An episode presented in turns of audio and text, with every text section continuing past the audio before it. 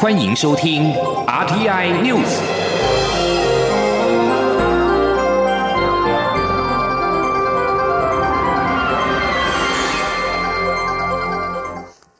各位好，我是主播王玉伟，欢迎收听这节央广主播台提供给您的 RTI News。今天是二零二零年十二月三十号。新闻首先带您关注，出现新型冠状病毒变种病毒的英国确诊数在二十八号才首度突破单日四万人，在二十九号又突破了五万人，新增五万三千一百三十五人确诊，传染率恐怕已经超越今年四月疫情的第一波高峰期。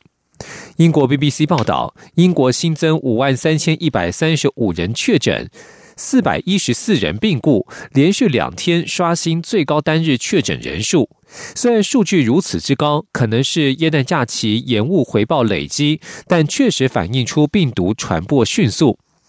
英国目前累计的确诊数来到了两百三十八万两千八百六十五例，病故人数为七万一千五百六十七人。英格兰公共卫生署教授霍普金斯表示，英国持续出现空前的传染率，医院的负荷能力尤其令人忧心。英格兰和威尔斯地区目前收治的武汉肺炎病患人数都已经超越四月的第一波高峰期。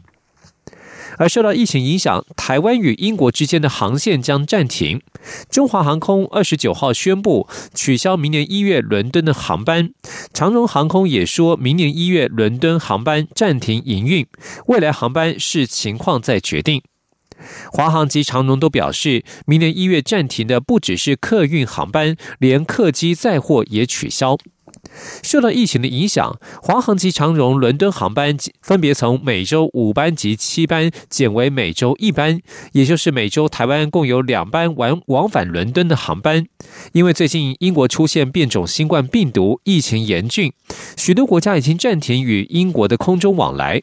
中央流行疫情指挥中心上周决议，台湾每周往返伦敦航班减半，从原本的两班减为一班。长荣航空先前宣布，十二月二十三号起暂停伦敦航班，而华航在二十九号宣布取消明年一月往返伦敦的航班之后，长荣航空也更明确的说明暂停营运明年一月伦敦的航班。至于何时才会回复，华航及长荣都表示是疫情状况再决定。持续关注食安议题。元旦开放莱猪进口的时间点逼近，各县市陆续将反莱猪的自治条例送到行政院或卫福部核定。根据媒体报道，行政院酝酿三十一号宣告各地来季零检出的条例无效。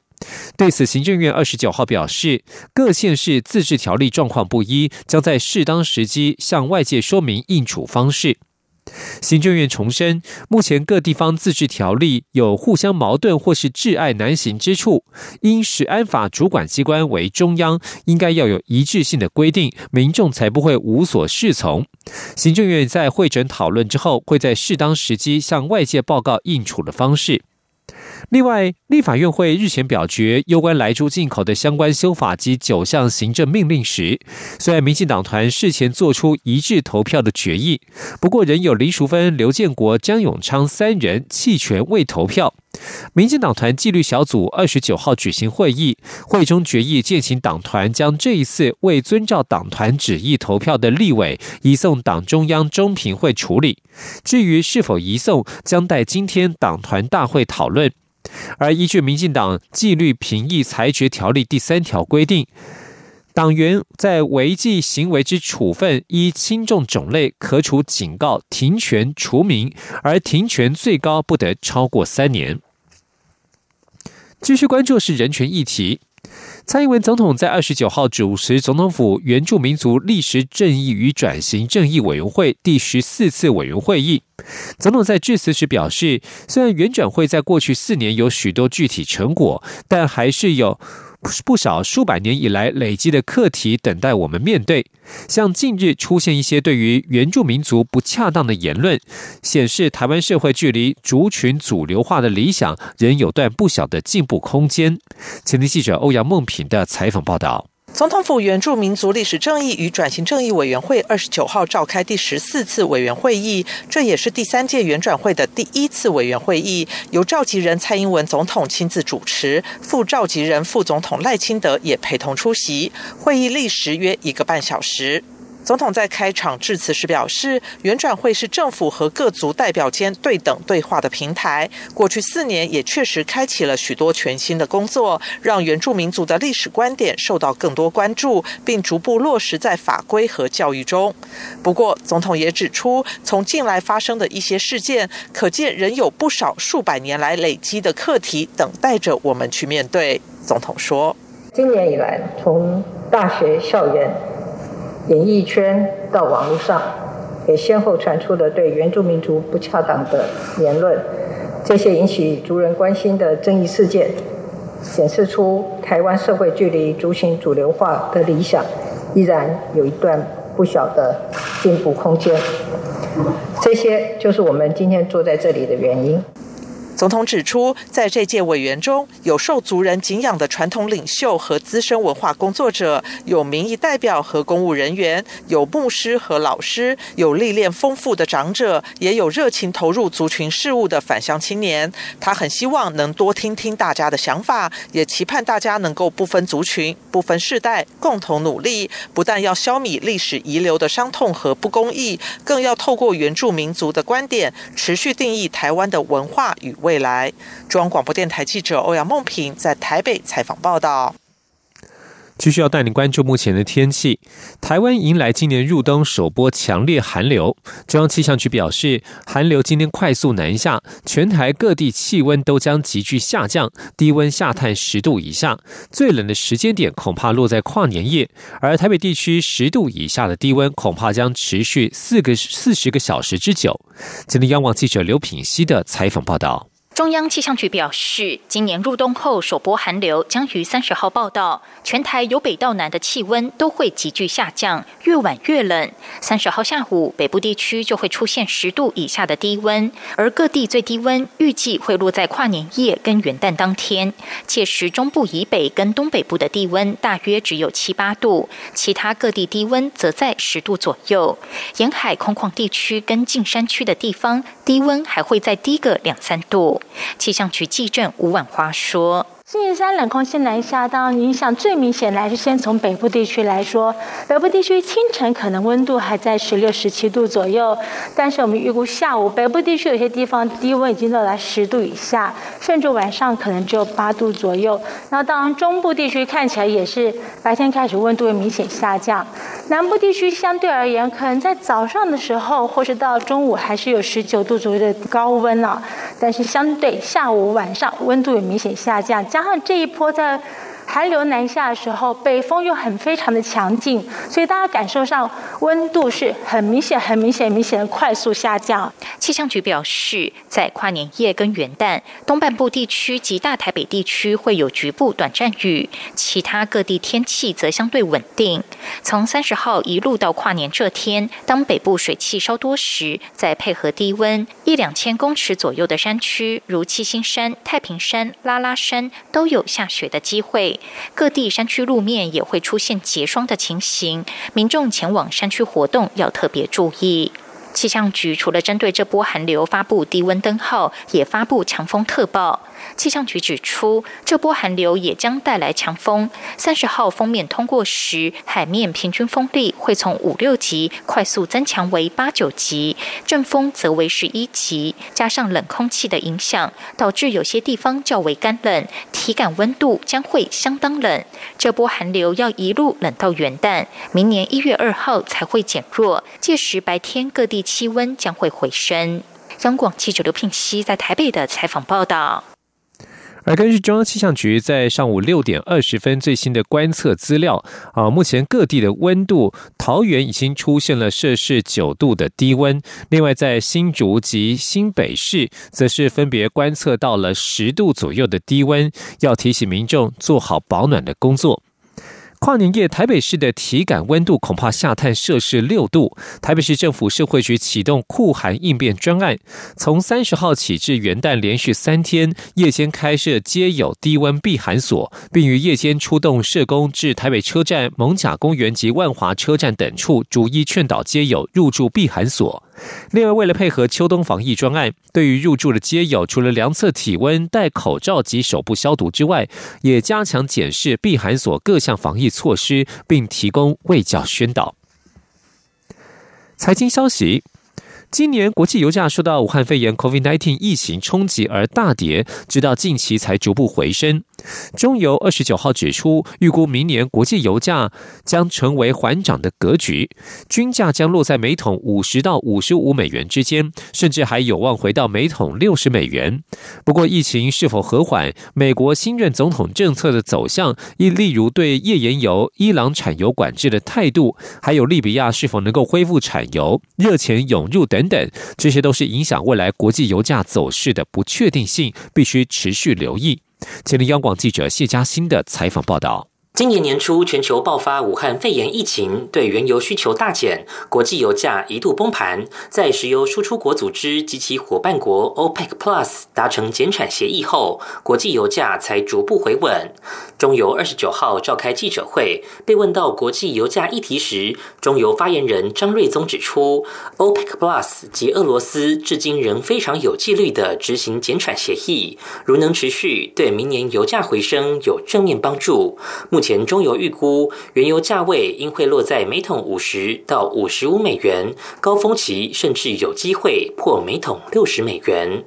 不过，张瑞宗也强调，影响油价走势的变数仍多，至少有四大变数。首先是疫情和缓到什么程度，能否让各行各业经济活动快速复苏？还有利比亚能否恢复产油？美国新任总统对伊朗产油管制是否松动？对页岩油开采的态度为何等？另外，期货市场热钱涌入，也都将影响明年油价走势，并且连带牵动中油明年的营运表现。张瑞宗说：“最希望的一个情境是，油价不要暴起暴暴跌，最好是在一个金价小幅度的波动啊，这对经营是最最稳健的。你如果突然一下子油价跌得很低，它一下子就升得很高，这个严格起来都会。”直接间接对很多的产业产生不利的影响，这大概是一个油公司的希望嘛。但是终究真实的环境总是你不能够完全预测嘛，所以你当然会有一些应应的措施，基本上。它能够可以缓冲的范围是有限的，而因为国际油价崩跌，使得中油上半年大亏新台币两百五十八亿，但下半年受惠于原油价格回升，加上石油产品报价拉高，天然气供应量稳定成长，十二月中油本业有望赚钱。然而，若算上海外矿区资产价值，十二月恐将认列减损，全年营运可能迎来五年来的首度亏损。中央广播电台记者谢嘉欣采访报道。关注国际消息，中国公民记者张展因为报道武汉肺炎疫情遭判刑四年。美国国务卿蓬佩奥批评外界再次认知到中共不择手段晋升异议人士，美方强烈谴责北京的作为，并要求立即无条件释放张展。张展因为武汉肺炎 （COVID-19） 疫情初期报道疫情，被控寻衅滋事。二十八号上午遭到中国法院判处四年的有期徒刑，引发国际关注。蓬佩奥指出，中共打从一开始就限制并操控疫情的资讯，并残酷地将医师李文亮、中国律师陈秋实及武汉市民方斌等勇敢说真话的人士晋升。他说，就是因为中共严重渎职，世界才必须仰赖来自张展等公民记者的报道，以了解武汉真实情况。蓬佩奥抨击中国政府畏惧资讯透明，持续压迫人民的基本自由，种种行为是虚弱而非力量的展现。欧盟在二十九号也发布声明，要求中国政府释放遭判刑四年的中国公民记者张展，以及其他多位被北京关押的记者、维权律师和人权活动家。而除了公民记者张展涉及反送中运动案件遭中国海警拦截逮捕十二名港人的其中十人，二十八号也出庭受审。社运人士指出，中国当局素有趁着西方圣诞和新年假期展开对异议者的审判记录，希望借此降低国际的关注目光，被称为“圣诞节镇央”。这里是中央广播电台。是阳光，像台湾之光穿透世界之窗；是阳光，像神鹰翅膀环绕地球飞翔。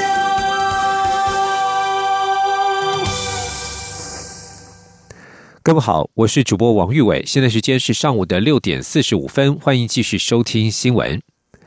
旱灾中央灾害应变中心二十九号拍板，新竹、苗栗、台中明年一起倒做停灌，而且明年一月六号起，这个三个县市的水型灯号将下收为橙灯，进入俗称二阶限水的减量供水。其中每个月用水千度以上的工业大户必须节水百分之七。水利署将每日周抄表，如果没有达到标准，将会千封水表强制节水。至于每个月用水千度以上的非工业用水大户，则锁定了三温暖、游泳池、洗车及水疗业，辅导减量供水百分之十，并循序渐进至百分之二十。至于桃园明年一席到作停灌与否，将留到明年一月五号下一次工作汇报决定。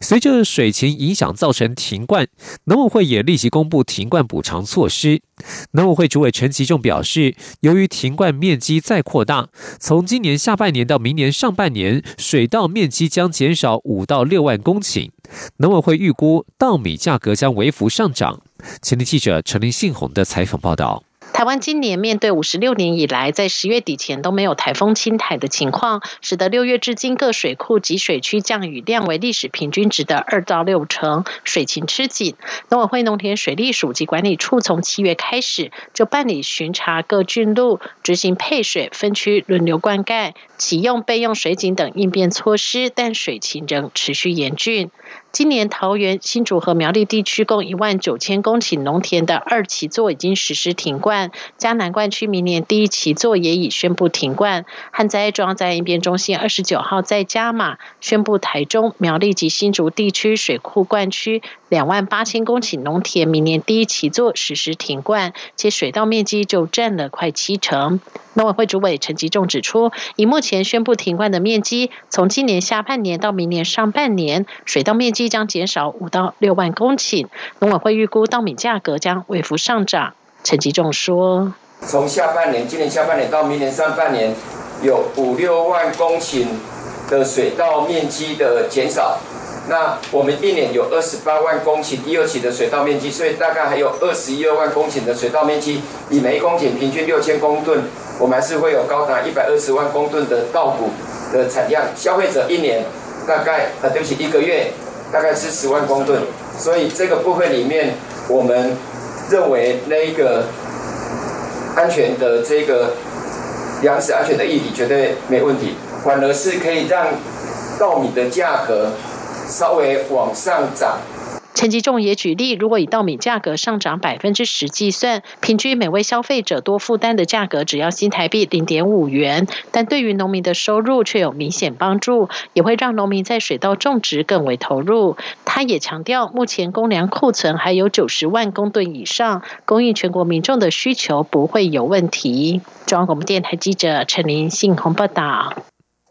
持续关注农民的权益。劳保局二十九号指出，农民退休除金制度将于明年一月一号施行，农民可以自行决定提拨基本工资的百分之一至百分之十，政府再以相等的金额存入账户。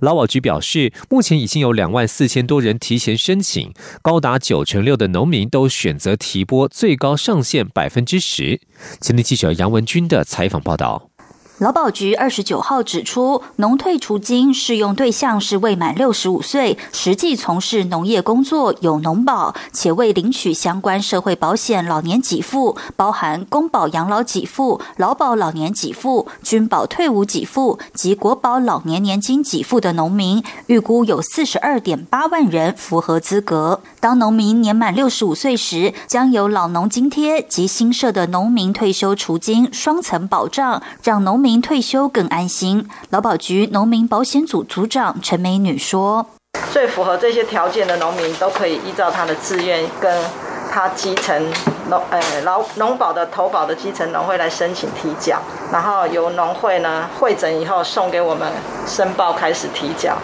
然后我们也规划说，让农民能用耶顿转账的方式来提缴这样子，呃，农民就不会错错过了他的权益啊。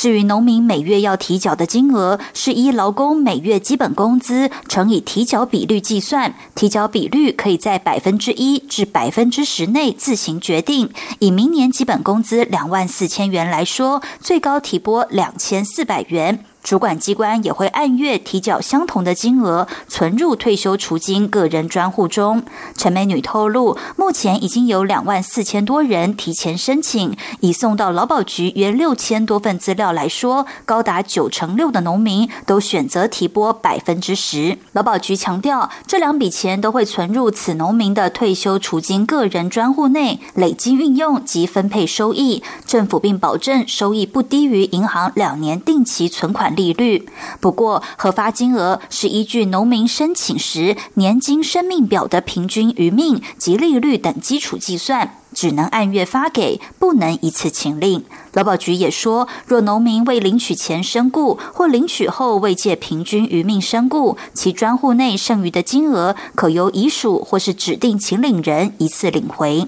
中央广播电台记者杨文君台北采访报道。继续要关注是防疫工作。台北市副市长黄珊珊二十九号表示，三十一号晚间的台北市跨年晚会，目前仍按照原定计划照常举办。管制区内将采取总量管制，上限是八万人。如果到时候群众仍然往舞台前拥挤的话，人数可能在下修。民众必须采取实名制入场，全程佩戴口罩，除了补充水分之外，不得饮食。至于管制区外，则劝导保持安全距离，佩戴上口罩。今天记者欧阳梦平的采访报道。北市府二十九号召开防疫小组会议，副市长黄珊珊在会后表示，三十一号晚上的跨年晚会目前仍按原定计划正常举办，但会在府内广场设置管制区。当天下午三点开放入场，民众必须测量体温、消毒双手，并透过扫描台北通、MyCode 或身份证采十连制入场。管制区内需全程佩戴口罩，除了补充水分外，不得饮食。屡劝不听者将开罚。管制区内也采总量管制，暂定上限是八万人。黄珊珊说：“它的区域里面，目前依照它的规定，是可以容纳到大概十一万人左右，十一多十一万人多。那我们采取比较松散的方式，大概以八万人为上限。但是如果我们会以现场的状况做适度的调整，如果有些。”群众他可能会往比较前面来挤的话，我们可能可能会在六到八万之人的数量里面来做调整，也就是我们会视情况而定。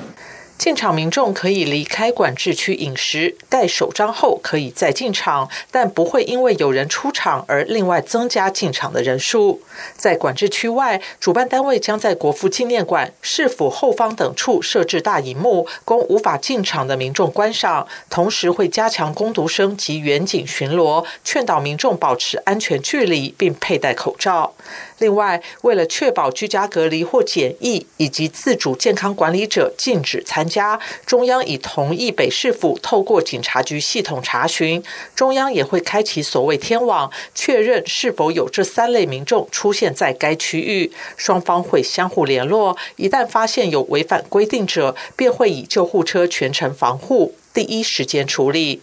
黄珊珊也说明，北市府原本决定，如果出现一例不明感染源本土确诊病例，就会强制民众戴口罩、取消饮食摊位。目前都还没有到达这个标准，而且以中央掌握的资讯，也只规范到目前的程度。因此，北市跨年晚会还是正常举办，但这两天若有状况，一样会随时调整。中央广播电台记者欧阳梦平在台北采访报道。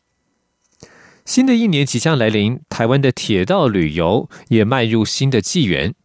台湾铁路管理局首度以全新美学打造的观光列车“明日号”，二十九号首度在交通部长林佳龙、台铁局长张振元、观光局长张习聪以及雄狮旅行社董事长王文杰的见证之下启航，并带领媒体前往花莲体验台铁比照机场贵宾室为搭乘观光列车的旅客全新打造的礼宾室，象征台湾的铁道旅游迈入崭新的里程碑。前天，央广记者郑祥云、吴丽君的。采访报道。